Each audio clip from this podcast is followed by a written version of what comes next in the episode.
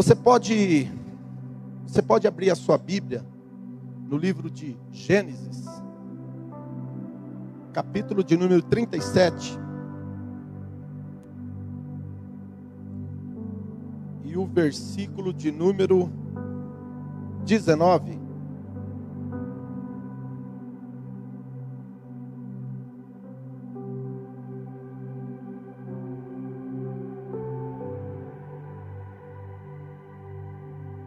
Achou, diga amém.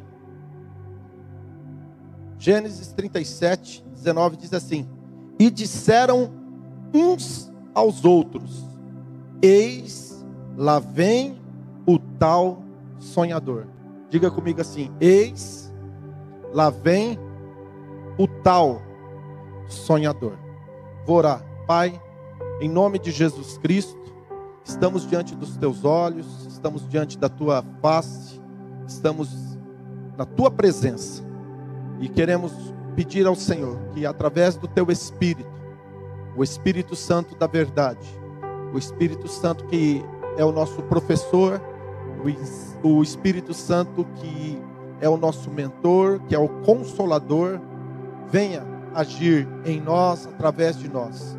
Que seja o tradutor, que a tua palavra possa penetrar, possa entrar no mais íntimo e no mais profundo de cada um de nós. Pai querido e Deus Santo, esta é a nossa oração, este é o nosso pedido, em nome de Jesus. Quem está comigo, diga amém. Existem alguns tipos de sonho.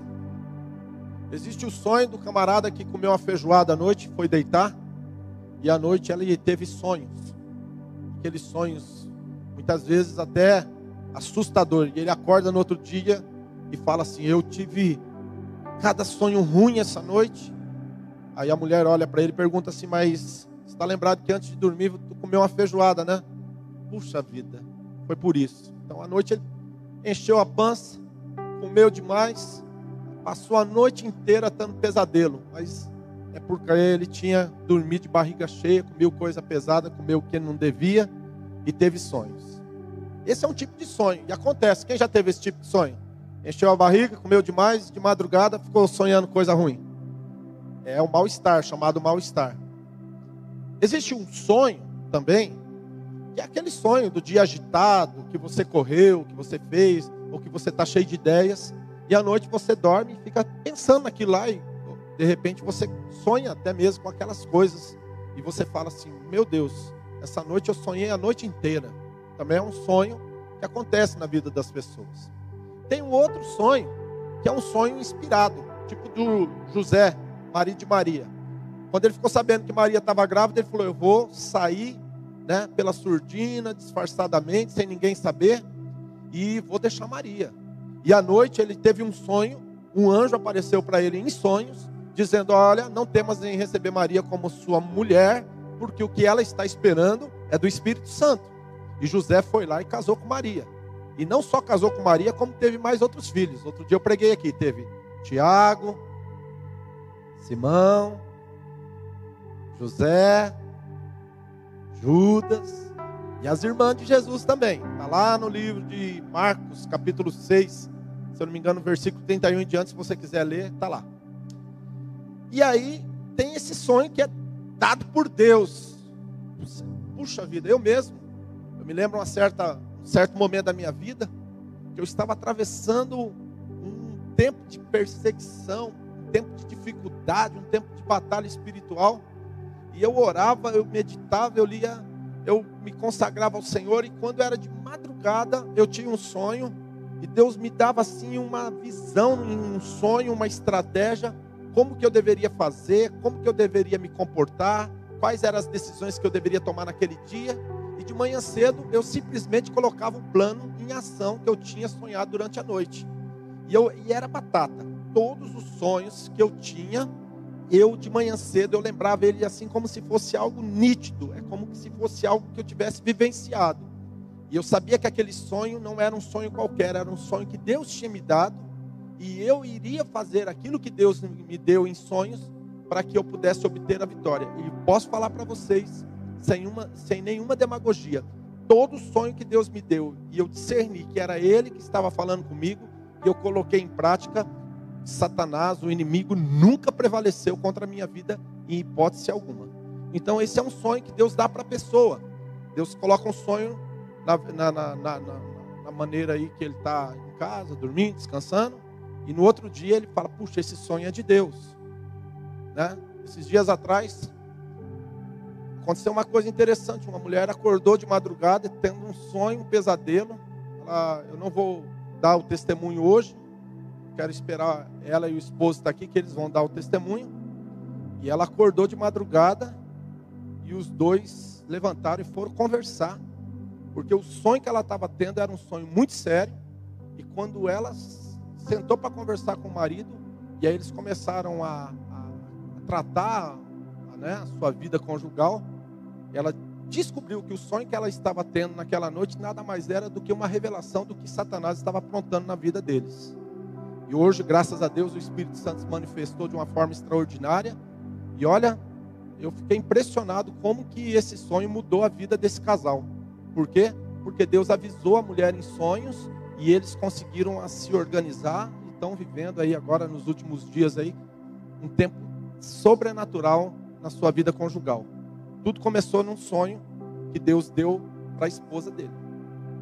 Mas tem um sonho também que não é aquele sonho que você deitou, dormiu e você falou assim: "Ah, eu tive um sonho e eu sonhei isso, sonhei aquilo". É, é aquele pensamento, aquela vontade, aquele desejo, é aquela intenção que a gente denomina sonho de vida da pessoa. Então tem coisa, por exemplo, que está dentro da pessoa já, né? Quer ser alguém, quer fazer algo, quer ter algo. É o sonho dela. Tem chamado sonho da casa própria, né? O sonho né, da formação. A pessoa quer se formar, quer ter uma, uma, uma uma educação específica, então ela tem um sonho de estudar e se formar. E esses sonhos, né, são sonhos também colocados na vida da pessoa por Deus. E esses sonhos, muitas vezes a pessoa luta, batalha, paga um preço para realizar. O sonho de ser um empresário, o sonho de ser um profissional em uma determinada área. Mas em qualquer circunstância onde envolve os teus sonhos pessoais ou os sonhos que Deus colocou na sua vida e que alguns desses sonhos revelam o seu futuro, é, eu queria dar alguns conselhos práticos e falar algumas questões relacionadas a isso com você. Número um, nunca conte o teu sonho para quem não gosta de você. Nunca conte o teu sonho para alguém que tem inveja de você. Nunca conte o teu sonho para pessoas que não podem ajudar a realizar o teu sonho. Isso daí é uma premissa. Minha avó, né? Faz alguns anos que ela morreu, mas ela tinha uma ela tinha uma frase que eu demorei muito para entender. E um dia caiu a ficha, eu falei, agora eu entendi o que minha avó queria dizer. Ela dizia assim: quem fala demais dá bom dia a cavalo. Minha avó falava isso daí. Alguém lembra dessa, desse dito aí? É dos antigos, né? Da época da vovó. Minha avó falava isso: quem fala demais dá bom dia a cavalo. E eu, durante alguns anos da minha vida, eu, eu recebi algumas promessas. Olha, vai, eu vou fazer tal coisa por você ou vai acontecer é, tal coisa na sua vida profissional. E eu era uma pessoa tão simplória, tão uh, indouta, que eu saía contando para todo mundo. Então, quando eu saía do trabalho, antes de chegar em casa, eu já tinha passado na casa de duas ou três pessoas e contado o que ia acontecer, contado o meu sonho para elas. E aí, o que, que acontecia? Parecia que tudo, tudo que, que, que estava para acontecer naqueles dias, a minha expectativa, aquilo que eu achava que já estava tudo certo, de repente acontecia algo e dava errado. Não trocava de cargo, não trocava de carro, não trocava de. não comprava terreno, não comprava. Não acontecia nada.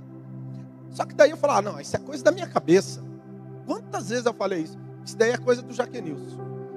De novo, chegava novamente o dia onde eu recebia uma promessa, recebia uma palavra, alguém chegava e fazia algo por mim, e antes de receber, eu passava na casa de duas ou três pessoas e contava tudo para elas.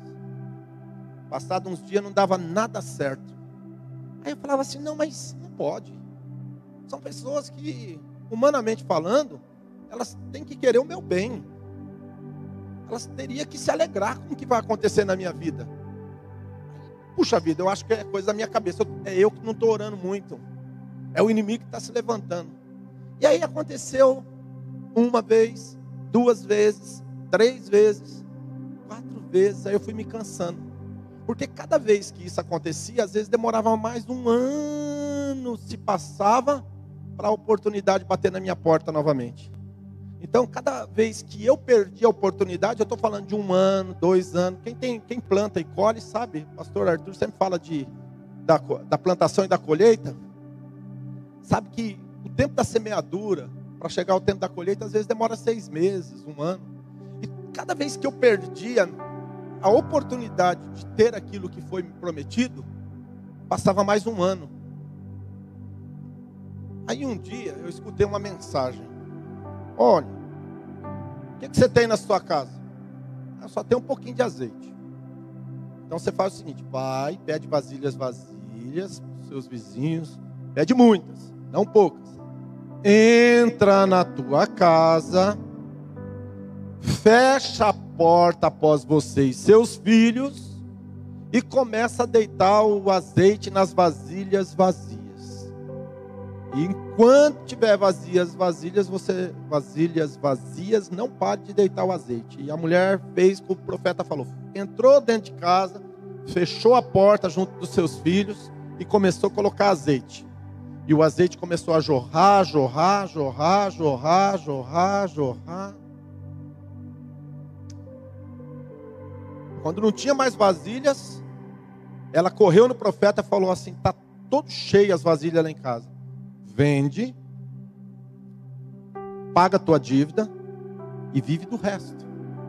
Significa que aquele azeite nunca ia parar de brotar na casa da mulher. Mas eu entendi um segredo do milagre ali que eu comecei a colocar em prática.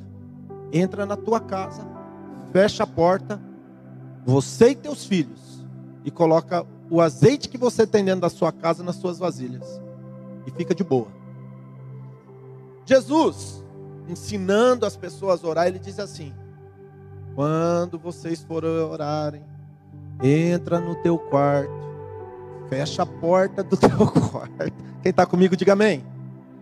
Entra no teu quarto, fecha a porta do teu quarto Ora em teu pai, ora ao teu pai em secreto, que o teu pai em secreto ouvirá, e o teu pai em secreto te recompensará. Aí eu entendi, eu entendi que eu era um linguarudo, que eu falava demais. Eu entendi que eu estava literalmente dando bom dia a cavalo. Eu estava fazendo papel de bobo. E aí então eu aprendi que falar é ouro. De jeito que é falar é prata, mas calar é ouro. Eu aprendi a colocar freio na minha língua.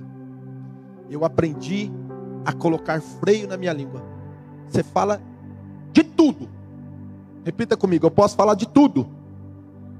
Repita comigo, eu posso falar de tudo, mas nunca falar tudo. Eis um segredo de quem quer vencer: colocar os seus sonhos e ter os seus sonhos realizados. Você pode falar de tudo, mas você não pode falar tudo.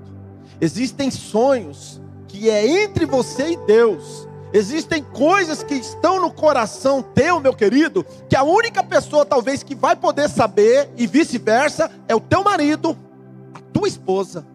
Às vezes nem para os filhos é muito bom contar algumas coisas, é bom guardar um pouquinho também jovem, às vezes é pouco experiente, sai falando demais.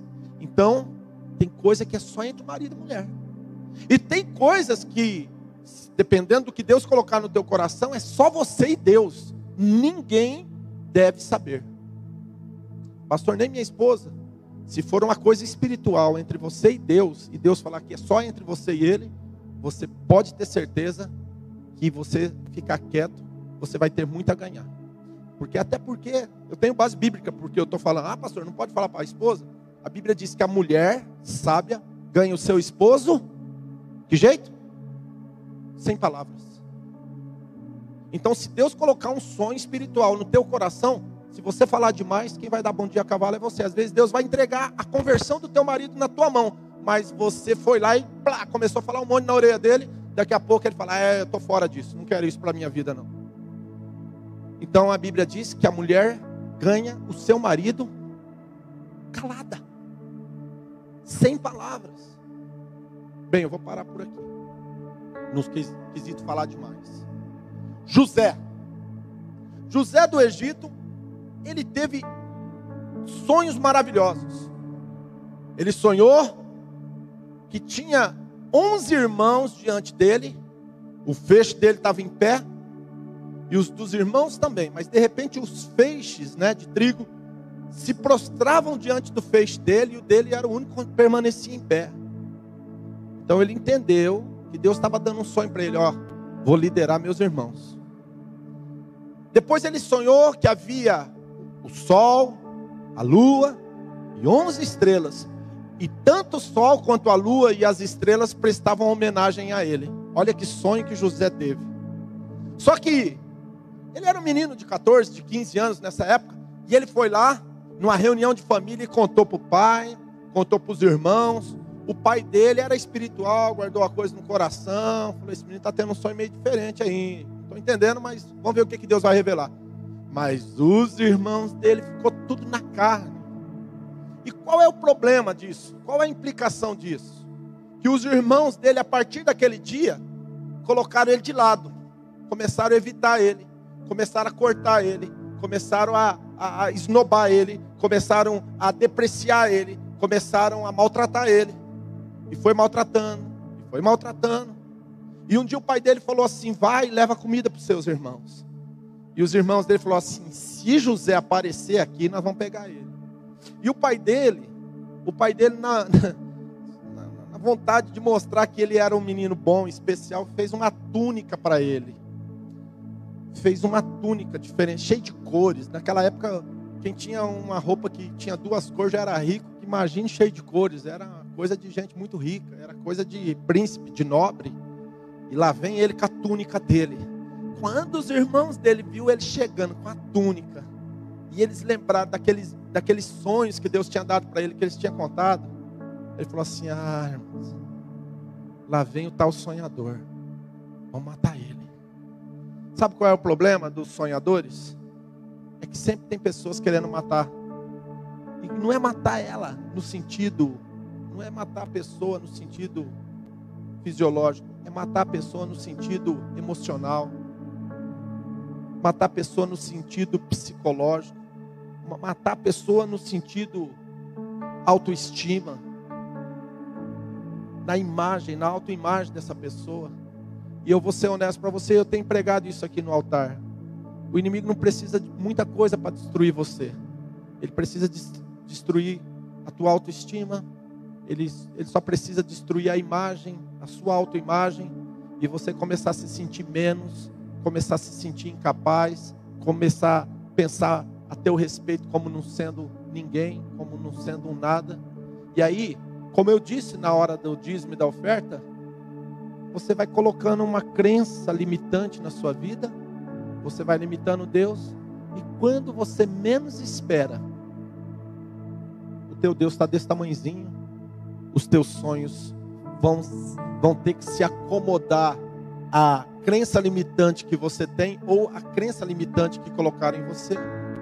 E agora você, literalmente, você está vivendo, está trabalhando, está indo e voltando, mas você está morto, porque quem deixa de sonhar morre. Você quer conhecer um homem morto, uma mulher morta? Pergunta para ela assim: qual é o teu sonho? Qual é o teu sonho? Você tem sonhos? Se a pessoa chegar para você e falar assim: Não, eu não tenho sonho, essa pessoa está morta. Ouve o que eu estou te falando, guarda isso. Se você conversar com uma pessoa, você perguntar para ela quais, quais são os teus sonhos, você tem algum sonho? Se ela não quiser contar o sonho, tudo bem, isso daí é, é compreensível. Mas se a pessoa olhar para você e falar: Não, eu não tenho sonhos, essa pessoa literalmente é uma pessoa morta. A pessoa não morre quando o coração para de bater, quando dá uma morte cerebral. A pessoa morre mesmo estando viva, quando ela deixa de sonhar. A partir desse momento, José do Egito, ele vai ser vendido pelos irmãos e ele vai morar na casa de um homem chamado Potifar. Ele se transforma em escravo lá na casa desse homem. Depois ele é caluniado e ele é preso na masmorra, na prisão de Faraó. É esquecido lá, largado lá.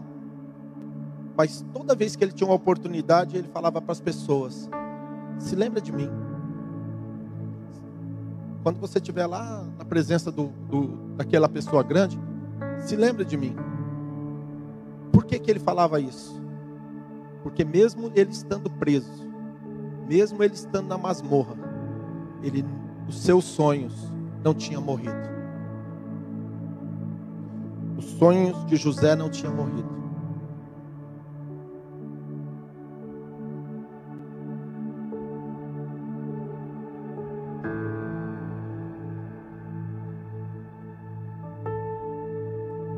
Um dos textos que eu mais gosto na Bíblia é Salmo 37, 4, que diz assim: Deleita-te no Senhor e Ele concederá o desejo do seu coração. Quando eu tinha uns quatro anos de idade, talvez até menos, um pouquinho, uns três anos, é uma memória afetiva que eu tive. Eu estava aqui na cidade de Cianorte, na casa de um tio meu que inclusive já faleceu tio Manezinho, ele era crente da Assembleia de Deus, e nós viemos para a casa dele. E quando eu estava chegando na cidade de Cianorte, passou um trem soltando fumaça.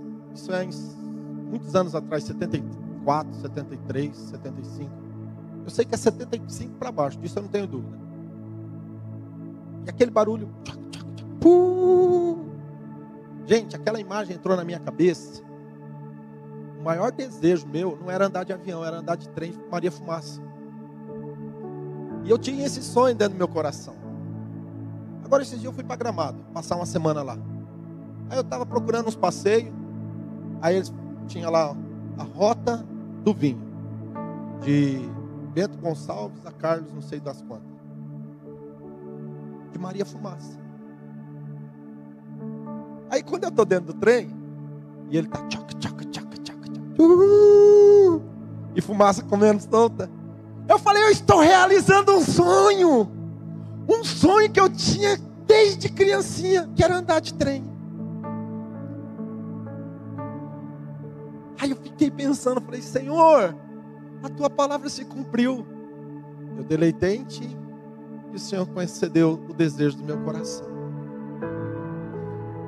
contando um sonho para vocês que, que é uma coisa tão pequena, né? tão simples. Andar de Maria Fumaça, gente. O que, que, é isso? Se eu, se eu quisesse, eu tinha ido aqui em Curitiba e descido a Serra do Mar. Mas aprove Deus ele querer realizar esse sonho nesses dias agora na minha vida. E eu fiquei tão feliz que quando eu vim pregar aqui, eu me lembrei do sonho. E eles começaram a cantar: Os sonhos de Deus são maiores do que os meus. E nessa noite eu gostaria de encerrar esse essa mensagem dizendo que os sonhos de Deus a teu respeito são maiores do que os teus próprios sonhos. Só que cabe a você não desistir. No meu caso, demorou 45 anos, 46 anos para se realizar, mas se realizou. E vou falar uma coisa para vocês. Deus já realizou tantos sonhos meu, na minha vida, tantos sonhos. E Ele continua realizando todos os dias. Eu tenho até medo de colocar sonhos diante de Deus porque Ele é um Deus tão bom, tão gracioso, tão amoroso. Ele é um Pai de amor, Ele tem alegria em satisfazer o desejo do seu coração. Eu poderia contar sonhos diferentes desse, que era de andar de Maria Fumaça. Tem outros sonhos, tem outros sonhos, mas esses são entre eu e Deus. Daqui uns dias eu dou testemunho de outros sonhos para vocês. Só que eu quero te dizer nessa noite, eu não sei qual é o sonho que você deixou de sonhar. É sobre isso daqui que eu vim falar com você. Talvez as pessoas quiseram é, te sufocar, Talvez as pessoas quiseram te amordaçar. Talvez as pessoas te desprezaram. Disseram para você que você não ia conseguir. Mas nessa noite Deus manda dizer para você: não pare de sonhar. Não coloque limite nos teus sonhos, porque o nosso Deus ainda continua realizando sonhos. E ele vai realizar o sonho da sua vida. Pastor, eu tenho um sonho, o sonho de ser esposa. Então, minha filha, se prepara, porque logo logo eu vou estar fazendo o seu casamento. Pastor, eu tenho sonho de ser mãe, eu tenho sonho de ser pai. Não desista, vai para casa e dá uma namorada bem legal, que Deus vai ajudar você a fazer essa criança e logo logo em nome de Jesus. Pastor, eu tenho, uma, eu tenho um sonho de fazer uma viagem, meu querido, no nome de Jesus. Não precisa nem contar para que lado que é. Vem aqui, deixa eu orar daqui a pouco por você e você vai viajar. Eu tenho um sonho de uma formação. Se prepara, você vai pegar o canudo na mão. Porque tudo que for para glorificar a Deus, ele vai fazer na sua vida. Para que, que serve sonhos realizados na nossa vida? Diga comigo, para glorificar o nome de Deus.